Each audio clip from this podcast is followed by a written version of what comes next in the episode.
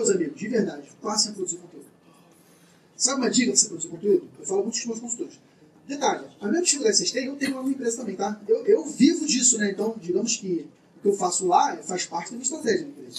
Os meus consultores não vivem disso, né? Eles não têm presença digital. O deles é conquistar clientes. Eles também sofrem desse problema, pela correria do dia a dia. Eu falo assim, gente, faz uma coisa. Vocês estão diante todo santo dia, lá no Clique, tem dezenas de atendimentos, alguns cabeludos pra caramba. Cara, pega algum atendimento que você resolveu hoje, vai no Instagram, vai no Story e fala: E aí, pessoal, tudo bem?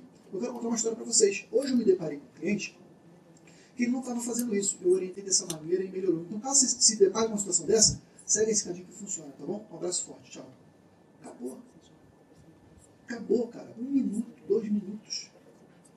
Faz isso todo dia e você vai ver a explosão que vai virar na tua vida. Quer uma dica? Bota na, bota um alarme no celular. Eu tenho um alarme no celular. Um alarme para me lembrar de fazer vídeo, não esqueço. Que eu também procrastino, é chato pra caramba. Ajudar uma pessoa de forma gratuita, o seu futuro cliente. Quando você ajuda ele, o que ele vai ter com você? Gratidão. De prova. O que é prova? Gente, prova é você mostrar que aquilo funciona, que você resolve o problema. Prova, prova é a história né, de matar a cobra e mostrar o pau e a cobra.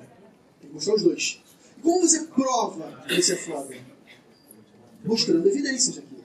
Então vamos lá, se você está diante de um cliente que não tem controle financeiro, como é que você prova? Mostra um relatório financeiro. É só o que eu faço com os clientes. Pum, provei. Caramba, nunca vi um relatório como esse.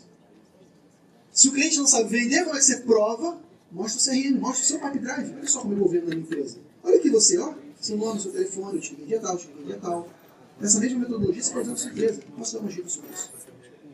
A prova é importantíssima, porque veja só, o ser humano é um bicho desconfiado. E a prestação de serviços ela é sempre uma promessa. O serviço, diferente de um produto, eu tenho como tocar no produto antes de comprar, né? Eu tenho como fazer um test drive no produto. Então, será que isso é bom? Funciona esse controle? Eu vou passar aqui, teste, ah, funciona, vou comprar. Serviço você não testa. Como é que você testa um corte de cabelo? Só depois do corte feito. Então, é uma promessa, uma promessa que o resultado final vai ser um resultado bom. Se você não usar o gatilho de prova, talvez você não seja convincente o suficiente. Então, mesmo que a gente não te peça prova, dê prova o tempo todo.